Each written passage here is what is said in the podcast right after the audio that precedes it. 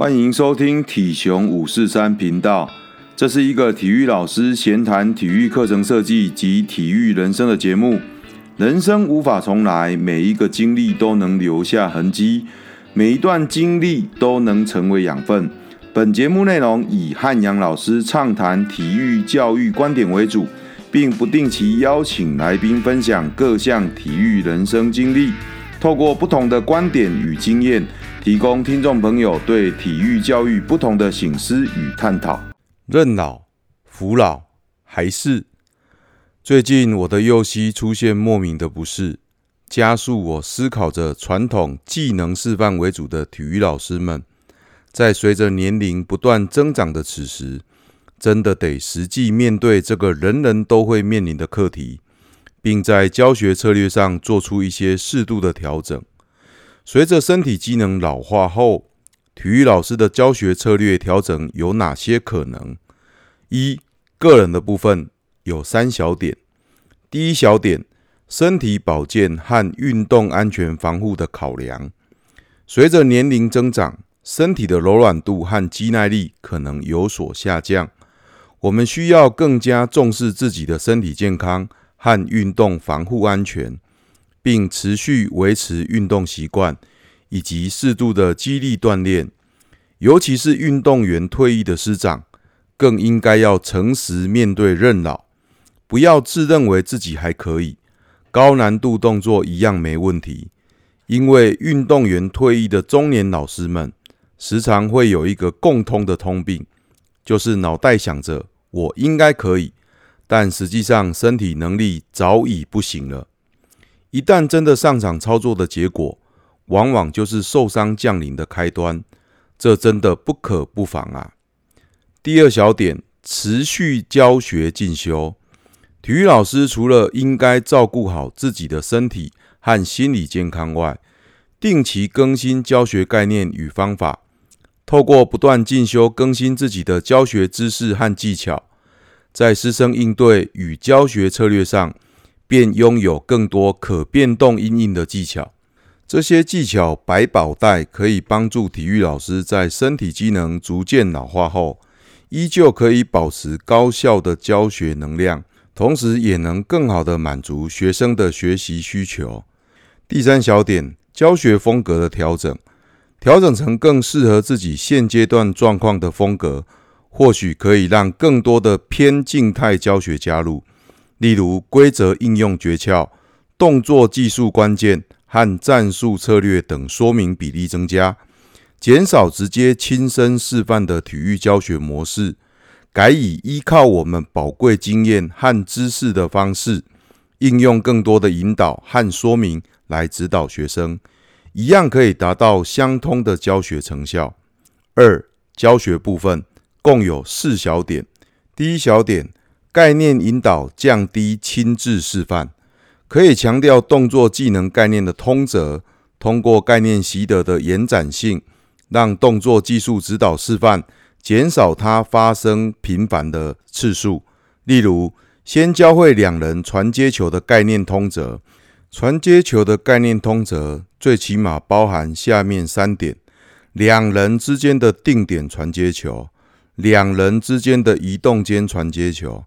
两人之间有人防守时的传接球，这三小点通则当中，又必须要考量不同的特性以及状况。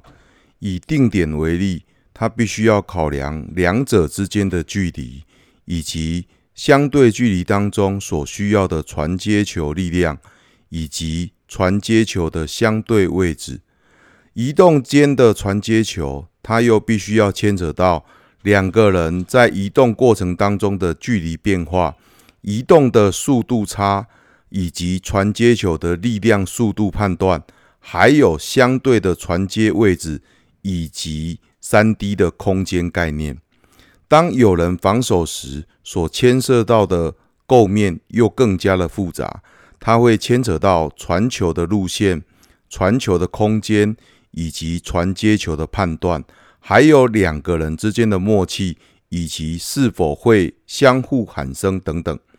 学生会的这些基本的传接概念，不管放在哪些运动项目中，都能协助间接降低许多需要老师进行示范的机会。第二小点，体育课中的其他发展，将眼光放在学生在体育课中能学会的整体发展上。除了身体发展、运动技能精熟外，运动中所需要的团队合作、协调互助能力和坚持不放弃态度的养成，都是体育课程之中一样重要的学习内容，而不仅仅只是个人运动竞技技巧与动作的锻炼而已。第三小点，采用多元化的教学方式，包括使用科技辅助教学，灵活运用平板、网络、影片、图表和数据等数位教学资源，更能吸引现代学生的兴趣与动机。并间接强化他们的自主学习能力。第四小点，运动为何不简单？可以着重于教授运动的战术和策略，例如在篮球比赛中的区域或盯人防守策略，或是足球比赛中，例如四四二、一五四阵型的调整，都是可以让学生从中有所收获的内容。但建议在进入各项正式比赛的策略。或战术教学之前，最好先透过一些修正式比赛的操作，让学生先理解组内的策略讨论和战术分析，以帮助学生更好地理解运动比赛中的复杂性，以及运动比赛中千变万化的必然，可应用使用的相对策略。三、伙伴关系里面包含两小点，第一小点对大人。可以更多的与其他老师合作，不管校内校外都好，一起分工合作进行课程设计、共备、对话和执行，都能让自己不是单打独斗的个人，同时也能获得更多宝贵的观点和建议。当有任何教学困难时，也较容易透过讨论，集思广益的获得解决困难的方法。第二小点，对学生。多让学生实际参与到体育活动和教学中的示范演练，以学生的实际上场示范替代老师个人的示范。透过学生同才之间有共通语言的点，往往更能创造出学生之间教学相长的契机，同时也能给予学生更多的责任和机会。老师也可以从中发掘不同学生的个人发展潜力。例如领导特质、观察特质、指导特质等，进而鼓励他们扩大自己特质的影响力，并善用拥有这些特质的学生，让他们有可能成为在课堂当中的助教。我们应该都要让自己从课程教学的示范者，调整成课程教学的引导者。一个优秀的运动员不一定会是优秀的教练，反之。一个优秀的教练也不必然曾经是优秀的运动员。我曾经在一本书看过一个例子，在美国有一个培育过无数奥运游泳金牌的教练，有一次在选手夺金后的庆祝上，被选手丢下了游泳池庆祝，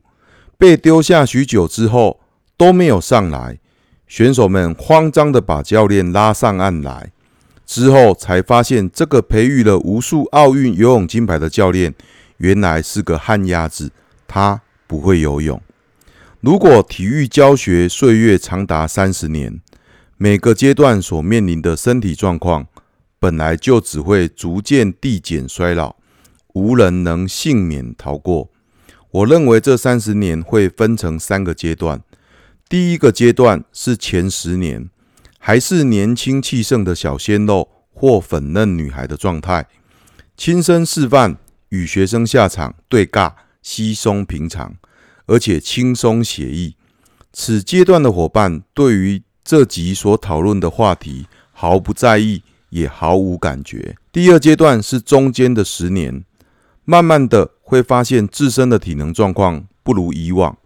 若是没有维持运动习惯的伙伴。甚至会逐渐感觉到力不从心，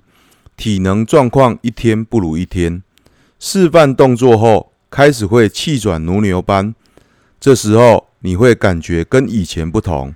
但是否有自觉到你该调整教学策略了？或许也不是人人都会。第三个阶段是最后的这十年，你会发现自己已经无法再做太多的示范。年轻时可做到的技巧难度高的动作，现在都只能是空想了。所以在教学现场里，体育课中充分发挥让学生自主学习的比例最高。某种程度里，也不能怪进入此阶段的老师们。道理其实也很简单，以国中小的学生视角而论，谁要看阿公阿嬷级的体育老师示范教学？他们应该宁可去看抖音不甚正确的短视频示范，或是 YT 里面的运动健身网红、运动明星的示范或 highlight 的影片吧。认老还是服老？我认为这都是每个体育老师必经的过程。但除此之外，应该还是有一些可以调整与应对的方法可以使用。当自己慢慢发现示范教学这项武器已渐渐远离。还是得要开创出让自己拥有足以应付现今教学现场的教学能力。阿公阿嬷级的体育老师，应该还是有再创体育教学春天的可能，让孙子辈的学生能心服口服的，依旧如常享受体育课中学习的乐趣。